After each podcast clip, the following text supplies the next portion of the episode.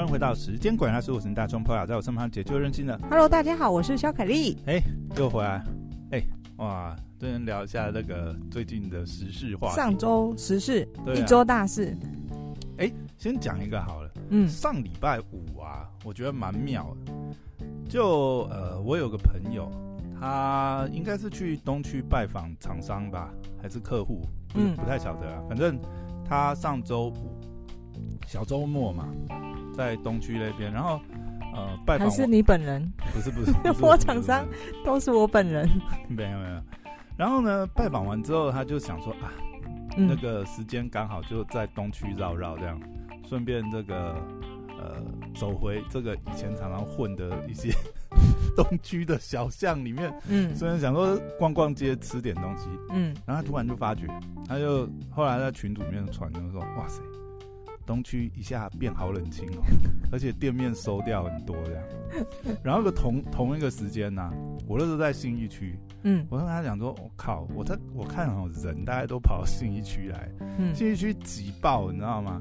就是你不要说，因为那个时候刚好是大概是晚餐时间，你不要说是那个呃有座位的店家，你连那个地下街都没位置，都塞满。拜托，连那个嗯。酒吧外面提供提供站的位置也站满了人。哦，对啊，哎、欸，我都搞不懂哎，不是那个，就是在那个成品后面有一区，不是什么台酒精酿有个对对对站立式的，对对对，我说的就那间。我每次去那边我都搞不清楚，那边 always 就是都是人啊，人一堆这样，对，而且是站的。对，他又没位置嘛，他就是提供那个，嗯，那跟那那边还有一个站着吃烧肉也是啊。哦，对啊，我是不想去啊，排队然后满的要命。但东区真的，以前台北的忠孝复兴捷运站一直延伸到忠孝敦化，就是人家说什么忠孝东路走九遍，我觉得能走九遍的大概就这一条 这一段路，因为它沿路都是逛街的。而且你会发觉以前应该说，呃，有一阵子吧，就西门町那个时候也等于是西门町，呃，这个商圈，嗯，趋向东区那阵子，东区也很多特色小店，你不觉得巷弄里面就是对。蛮多，不管是呃。服饰啊，或是甚至有一些精品二手交易的店，嗯嗯，然后反正小饰品嘛，搜狗后面，嗯、然后我记得有一阵子后面，哎呦，你居然知道哎、欸，就是经过而已，很多什么烧肉店啊，什么有的没的，就是非常多奇奇怪怪的东西这样，嗯，后来有一些店好像就变到那个呃那叫什么呃，哎。市民大道上面去，你说一些串烧店，对，也还算在东区范围内。嗯嗯。可是你看你，你你有最近去东区那边逛逛吗？那里我家后花园啊，我常常。那你不觉得现在收掉很，很冷清啊？尤尤其是因为疫情，疫情哎、欸，真的呢，疫情完就大洗牌了。嗯，很多店消失。可是我觉得不是消费力减低，是真的商圈移走了，完全被。呃，东西两边的，就是东边就是所谓信义区那里，嗯，然后西边变成中山商圈那里，嗯、就是它整个嗯吸引效应就把人人群吸引过去那边。你要说东区以前很厉害的小店，这些小店就变到了中山商圈那边的巷弄里面。嗯，那你要说很大的旗舰店、品牌店，那这个出现在这个我们所谓信义商圈，都搬到信义区。对啊，你看中呃。我们说东区的，比方说 Adidas 的店好了，它有新义区的旗舰店大吗？最近现在这个旗东区的，哎、欸，不，新义区那个旗舰店开成二楼了嘛。嗯，虽然老实讲，进去逛这也是啊，就这样，我不觉得。至少它的品相是比较多的。有啦，它品相就是比较完整，然后也有一些就是它会在上面特别标嘛，就是呃旗舰店 only，只有在旗舰店有展示出来一些款式。嗯、然后好像艾迪达有一个新的，应该是登山系列吧，在二楼有一区，嗯、就是那个，哎、那个是你你有去逛的话，应该有看到，他在二楼有一区，那个应该是平常一般的店没有，嗯、就是我没有看一般的店不会展示的项目。品相，然后有一个新、嗯、新的系列这样，没有那个时候逛就觉得哇，很快哦，这种商圈转移。然后这两天呢、啊，有个新闻出来啊，应该说有一个数据啦，就说因为疫情的关系，再加上呃这个现在也持续封闭嘛，等于是现在也没有游客的旅客的情况下，这商圈移转就蛮蛮明显的。而且你看，就算是台北市这种蛋黄区，其实你也会发觉很多啊。你看很多商圈，你都已经可以看到，以往都不会出现空呃空闲置的店面，嗯，尤其是黄金的店面，还不是巷子里面。外面大马路的都有已经有，甚至整排都是出租空掉的。嗯，你看像，比如说呃，这个是呃最近一个这个调查资料，不过大家其实走一走也大家看到，但是因为有数据嘛，我觉得还是比较明显一点。现在这个台湾呃指标商圈店面空置率的这个呃第一名是士林夜市，我好久没去了哎、欸。对，我觉得哪天我应该要去看一下。你去，你就会觉得超级冷清啊！嗯、你看以前那个，比如说呃，士林夜市跟那个捷运站那个转角，嗯、不是它本来是什么日曜本本铺嘛？那个最、嗯、最最重要的那个三角窗，对不对？嗯，那里都已经空很久。嗯，而且勒牌啊，你你有印象勒牌就是那个黄金三角那个勒牌，嗯，勒牌也空，也很多店都空掉。哇塞！啊，然后它现在整个闲置率啊，呃，空置率啊，二十八点三，快三成，等于是士林商圈的这个，嗯、你看光外面都都已经空这么多，你以前往里面逛，里面巷子里面也是空非常多，外面还空，以前外面真整个都租满满，对啊，全部都是店家啊，所以以前内外都都一样，啊，对，你都不会看到有空的啊，嗯，现在就。士林商圈真的是士林夜市那一块了，真的是差蛮多。可是因为最近又复苏了嘛，嗯、最近可能可以去走走。我最近是没有去的，嗯，就是我好久没去士林夜市了。疫情和、欸、我以前还是偶尔会跟客人带、嗯、客人去一下士林夜市，偶尔在非常非常早期以前，哦、现在真的太久没去了。但那边我记得是真的是非常热闹啊。对啊，是观光客绝对会去的嘛。不过我觉得也是啊，因为你看你要去，因为台湾的那个夜市同质化太太严重了嘛。嗯、其实你去哪个夜市吃的都差不多，因为后来都感觉是连锁夜市的感觉。你、嗯、反正鸡排就那几个，然后对不对？饮料这什么什么，嗯，就是每个夜市已经没有什么。所以现在是要告诉我们，买房不要买店面吗？其实我觉得现在。就是那个那个需求真的是，你看商圈这样子变动这么大，真的是也是蛮恐怖的。嗯，对啊。然后第二名是东区的商圈。嗯，哦，先讲一下，它它那个士林商圈呐、啊，如果跟五年前比，哦，等于是在五年前，其实我不知道这个参考度要怎么样。但好了，就跟。它所谓的可能比较兴盛的时期来比嘛，那个时候空置率只有三点五七，哇！你看差，现在是三成，对啊，三十 percent，将将近三成，真快十倍了。嗯，然后呢，租金行情现在是四千到八千块单品，嗯，这是士林商圈。然后空置率第二名是东区，嗯，东区目前的今年的这个空置率是十七点八。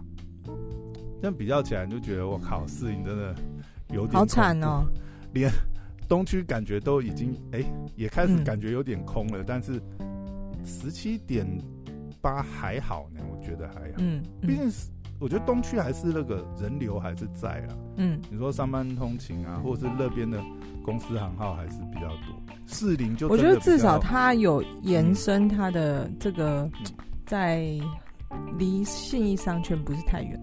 就是这个有延伸效应啊。嗯，问题是你如果今天去一个地方逛，你也是不会再去另外一个地方嘛。嗯，嗯，信义区就已经可以满足。对啊，百货、美食，然后旗舰店、各种酒吧也好，或者是反正有的没的玩的都信义区都有了。嗯，你去一个地方可能就不会去另外一个地方，就排挤效应，又那么近。嗯，那如果你选东区，那不如去新义。不过我觉得有一个、嗯、有一个差异啊，就是现在新义区太满了。嗯，像我觉得，你看你如果在新义区没有定位或什么，你这样随便去，真的是吃饭时间找不到地方吃，都是排队、啊，连美食街都没位置，真的是混打。嗯、然后第三空置率的是公馆，公馆商圈现在是十五点一，哇，以前这些地方都是，而且我觉得，我觉得公馆很明显的，公馆你经过就因为台大对面嘛，嗯，连公馆连第一排就是路边的，可是学生撑不起这个吗？撑不起这些店面？他巷子里面吃的还是很多，啊，嗯，我觉得就是消费力的问题，嗯。而且很多也开到二楼了。你看公馆那个第一排，二楼有很多餐厅啊什么的。嗯嗯。可是，一楼的那种店家，我觉得也是租金相关的问题啊。以前那是黄金店面嘛，租金可能也相对高。现在因为疫情这样一退场，就没有人要接。嗯。哎呀，你就会看到哇，空店。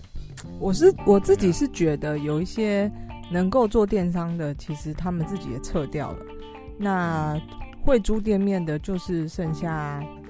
必须的，比方说饮料店啊、餐厅啊、呃美发啊等等之类。但是以往大中就是可能在商圈存在着很多的服饰店，其实我觉得这些最后就是可能会有大部分的撤退到网络上去。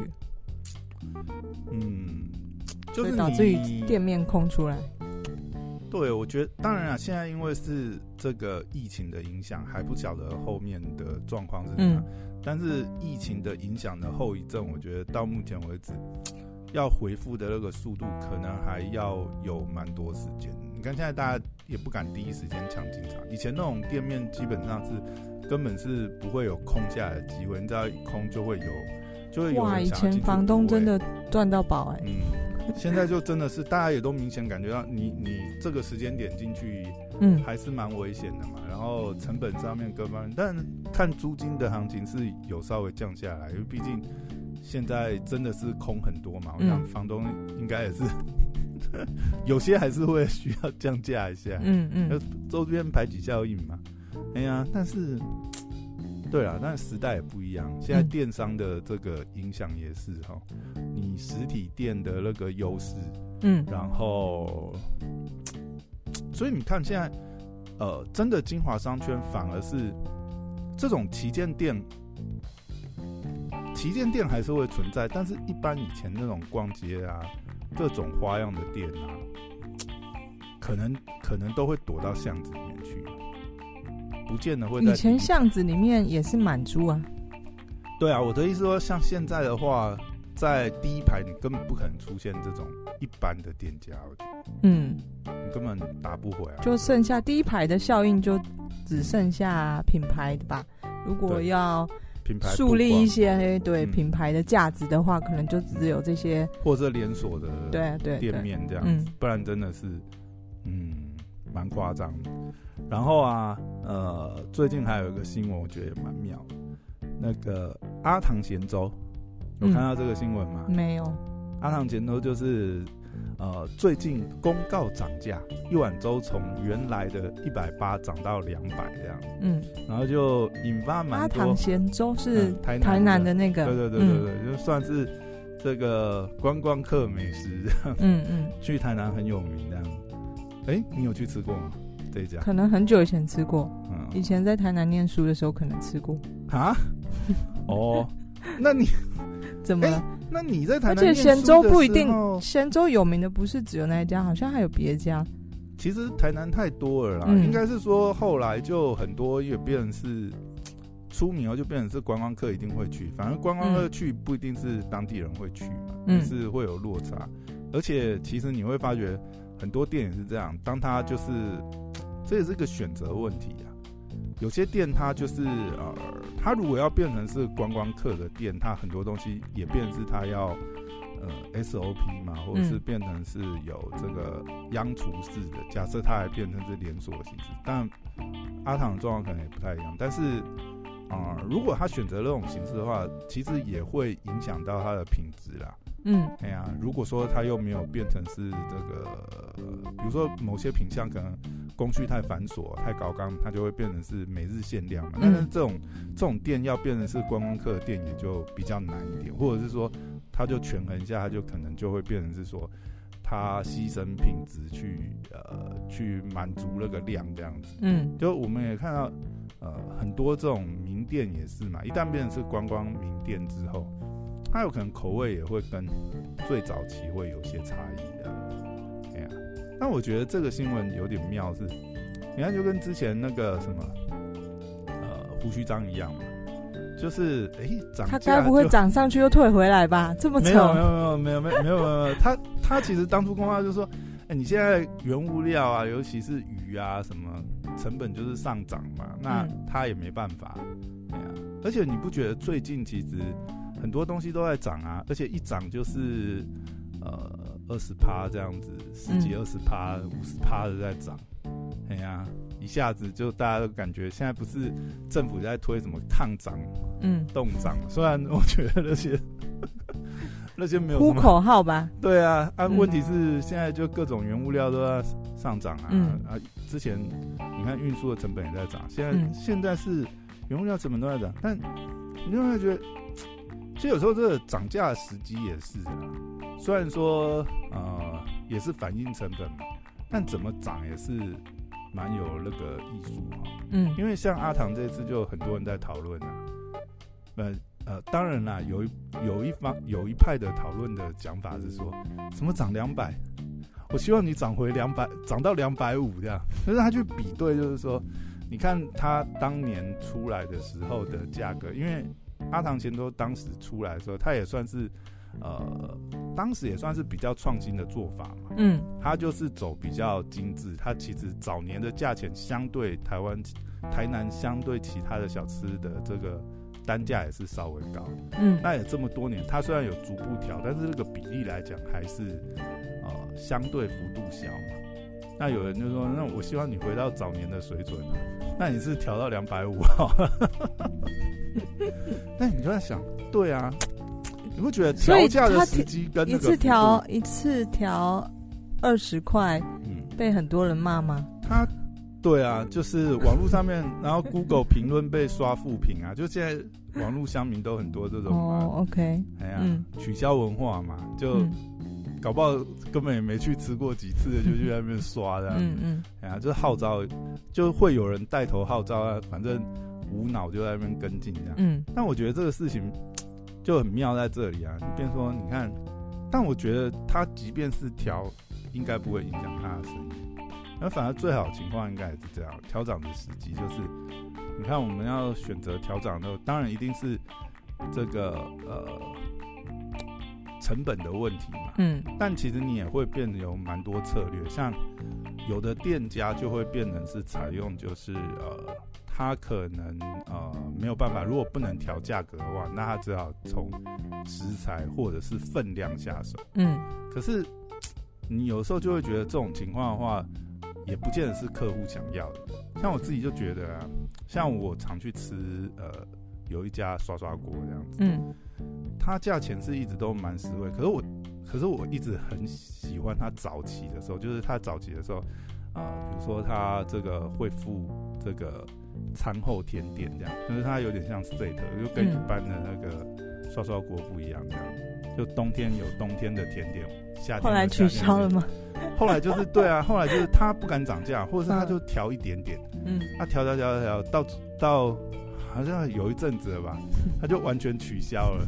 他取消也没办法加点，你知道吗？然后我就觉得，像我们这种老客人就觉得。哦，我觉得我宁可你涨价，你就恢复以前的那个 set 这样，嗯，或者说那你那个可以单，就是我可以加点嘛，嗯，但他后来就完全没有在做，你知道，就觉得啊，回不到以前那种感觉，嗯，所以就看到这个新闻就想到很多饮食的东西啊，你就觉得哎呀，有的东西回不去就回不去了，就像这次疫情影响到很多店消失就消失了，哎呀，撑不住。就关了，而且很多是不可能再开了啦。很多是老店，你那种记忆中的印象的味道不见就不见了。嗯，对啊。可是有一个不一样的啊，那个西门町好像建红牛肉面嘛，说要关掉，然后后来改名再开了。哦，这样子吗？对，还是有换人接手。我不知道，但是就蛮好笑的。哦。建宏是不是出了很多事情？他是不是因为民生的关系？我不知道。对。哦，好啊，最后讲一个。哎、欸，上周我们不是有讨论那个华灯初上吗？嗯。哎呀，哎，后来你有你有看那个网络上面讨论吗？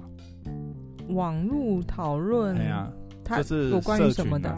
嗯，就这个我觉得蛮有意思，就是你知道，他后来又引发了很多讨论，并不一定是在呃，当然啦，也有在讨论剧情啦。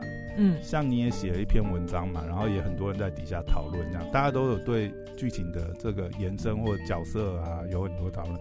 但我觉得很妙的是，你知道吗？因为通常在这种呃，比如说呃什么 Netflix 剧迷讨论版啊这种，大家都好像都是以戏剧讨论为主你知道。嗯。那因为《华灯初上》这部戏毕竟也是一个呃怀旧的戏嘛，嗯，然后突然变成老故事版那样怀旧版那样，你会发现很多就是呃，我在我看我就看到好几个不同时期的这样子，就是有人 po 就是哎呀，这剧大概还原有八九成像，我就是当年这个。呃，日式酒店的小姐，或者是我是当年的少爷，你就看到很多当年的小姐少爷，就是说、嗯、啊，这部我有看到一个还原很好，当年的少爷出来有说，然后他就写说，他就开他们就开始写他们当年的故事嘛，跟剧里面去做一些比较，嗯，但有的也是特别就是写说，哎呀，拍的还不够还原，我记得好像有一个有一个当过小姐的吧，就写说哦，里面是怎样怎样怎样怎样，哎呀，这太不专业了，对不对？怎么妈妈桑其实应该日文讲的比较多还是什么？因为剧剧里面这样子演，嗯，所以你是看到负评的，是不是？就有负评有正评啊。哦。但是我觉得很妙的是，你一下子突然，呃，讨论版变成老故事版，你不觉得？哎、欸，最近也有一个风潮是这样，就很多这种老故事版去讲写这个，呃，可能这个童年往事或者是以前的一些事情。那因为。因为这个华人初上的这个戏剧的热播，你会发觉？突然突然好像变成是什么？这个日式酒店版嘛，就一堆介绍这样，当然是回顾的故事啊，但是里面有的讲的很细，你就变成哎哦原来是这样子，就讲呃当然也是跟戏里面一样嘛，当年的。可能少爷讲他们的服务的状况，然后跟戏里面的差异，然后或者是讲戏里面还原跟当时的还原度，你觉得哎，蛮、欸、有意思的。我就看到那个有一个少爷出来讲说，他说当时候真的是那个人手不用太多，就是一家店可能就一个少爷这样，就如同戏剧里演的，就是人只要一个。其实少爷应该是。比较算是，因为总是要有一些有有些东西可能必须要出力的时候，还是要有一个男的这样子。嗯。但是少爷基本上是躲在后面这样。对对对对。就不要打扰到大家，出现很突兀这样子。没错。然后就顶多就是可能擦擦桌子啊，就这样。嗯。哎、欸，不过我觉得它里面有有的细节，我觉得蛮有意思的。他讲好像是有一个是呃，曾经以前是小姐吧。嗯。好像他有写说，就是。哦哦，日式酒店里面那个水果啊，都是一定是超级高级、超级甜的。嗯，但其实日本客人也不见得，他们也不见得是呃会把它吃完。他说他那个时候最享受就是哦躲到后台，然后吃了一些水果，让客人剩下来。嗯嗯嗯，因为自己绝对不可能去买那么高级的水果。嗯，哎呀，反正有些小细节就觉得。哎，蛮有意思的。有时候看这些老故事，就激起台湾人的讨论，好像也蛮不错的。对啊，全民讨论，就是因为这个戏可能它也还原的蛮真实嘛，甚至好像，哎、嗯，我记得有一个版，甚至就是有一个好像就是呃，剧组有请有跟他就是采访的一个，等于也算是呃，实际上有参访他的经验一个日式呃。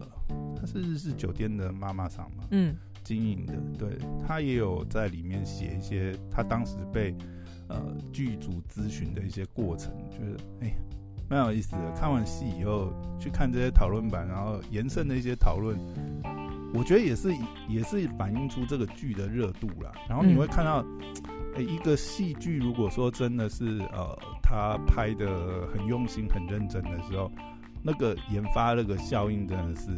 嗯，蛮精彩的，那个很期待。你看，现在才第一季嘛，嗯，十二月底其实也快啦，接下来就有十二月底它第二部上，我相信应该又是一波讨论。嗯，而且十二月 Netflix 好多重要的戏剧要上，比方说，我前阵子就是看到啊，就是刚好有个新闻出来说，哎呀，十二月 Netflix 有好多哦，不是，也不是十二月啊，就是近期 Netflix 有很多这个经典的影集就是要下架，这样就很多人在底下哀啊。嗯，我都在想说，在哀什么？你有那个美国时间把它看完吗？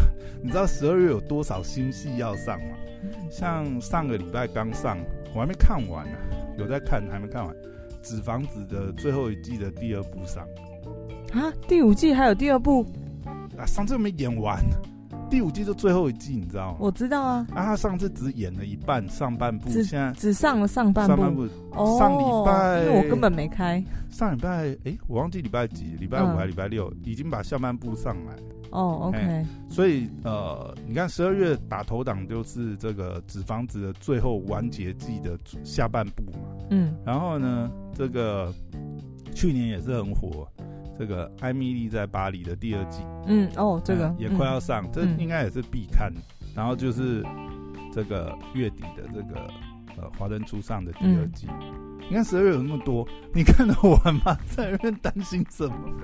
等这些看完再说吧。嗯，哎呀，好了，这个时事随便聊一下。嗯，还是最近有看到什么新闻吗？新闻？嗯呃没有，有但是。Netflix，我这两天看了一个，我觉得它是一个纪录片，蛮蛮精彩的，也推荐给大家。就是它是一部登山的纪录片，你你有看到这个吗？登山的纪录片，对，他是尼泊尔人啊，呃，他在在他要挑战在六个月内就攀登完十四座台湾，呃，不是台湾，全世界八千公尺以上的高峰。这个这个有进入那个 Top Ten 吗？Top Ten 应该没有，我不知道哎、欸。那片名叫做《勇闯世界十四高峰》。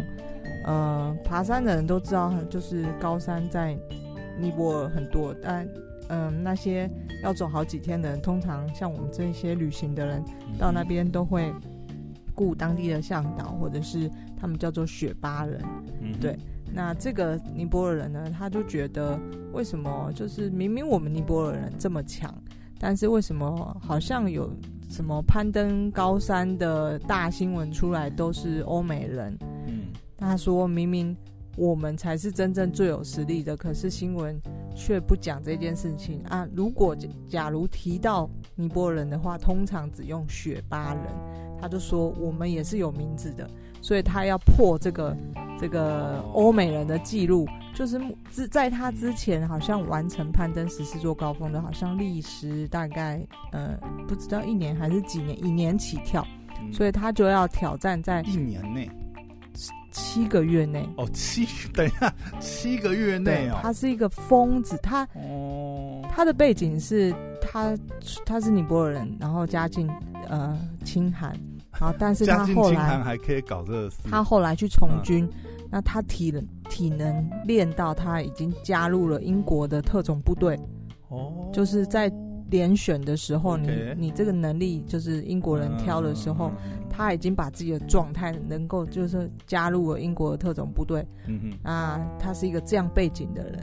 然后后来他就立下这个，他也是退役之后从英国那边退役了。嗯、呃，他为了要去。完成这个任务，然后他就提前退伍。他家里的人其实就是说：“哎、欸，你再多久你就要退役了，你就有终身俸或什么。”但但是他不要，他就是直接退。那有看过啊？其实好像也有台湾人去去加入这个特种的这种。对对对，嗯、那呃，所以他就在就是他其实也他把这个计划叫做呃。呃，possible project 就是可能计划，所以他就说他可能完成，因为你他自己其实有点 不知道能不能，因为真的很难，十四座呃八千公尺以上的高山，而且他还给自己个期限是七个月嘛？对，就是规划好半个月。对，因为可他会。他们应该是攀登高山的人都知道，十四座嘛，对，这个半个月就要攻攻占一座。他，我相信他们都有时辰排好，这一座山可能最适合几月的什么时间点去，那几月的哪呃什么时候以前，所以他是很缜密，然后把它用一个最精简的时间把这十四座都处理掉。对，那这十四座分布在西藏、呃尼泊尔跟巴基斯坦。所以呃，反正要突破的东西，除了当然高度的问题，还有当然西藏他们要发这个登山证的问题。然后总之呃，我觉得这部就是我之前看过前部，让我想起是呃，有一个美国人徒手攀登这个在优胜优胜美地的那个整个。嗯，因为他是攀岩嘛，他是徒手攀登啊，所以那个新闻也报蛮大。对，然后那个是纪录片。那这一部呃，勇闯世界十四高峰，它也是一部纪录片。然后在就是在讲的这个人如何完成这十四座高峰。但是呃，因为这是真实故事，片中我觉得这个是有真实记录画面还是真实记录画面哦？所以他可能当时在呃做这个决定的时候，就有记录小组跟这个事情在二零一九年完成。那二零一九年，我相信刚开始是没有，嗯、呃，不知道后来怎么样。当然，Netflix 把它弄成一部纪录片，但是刚开始他为了去做这件事情，他其实是自己筹资，因为他，他在募资的阶段，或许已经也有一些团队就是觉得这是一个可以拍纪录片，可能在中段或者在前期，反正一刚开始他其实是把自己家的房子拿去贷款。所以，因为他不可能自己攀登，这是要一个 team 上去的。那这些这个 team 里面的人，他还是要付钱给别人嘛？对，所以就是在记录这样的一个故事。那我觉得片中蛮讽刺的，就是这么一个厉害的人，他能够攀登十四座八千公尺以上的高峰，但是剧中拍摄了一个对比，人再怎么厉害，你嗯。就是他的妈妈就是生病，就是他也没办法去挽回这件事情，所以我觉得，呃，他里面不只记录这个人去攀登的过程，这这已经很精彩了，但同时记录他的背景跟他跟家人之间的相处，那我觉得推荐给大家可以看一下，嗯，哦，OK，对，好，那今天聊到这边，拜拜，拜拜。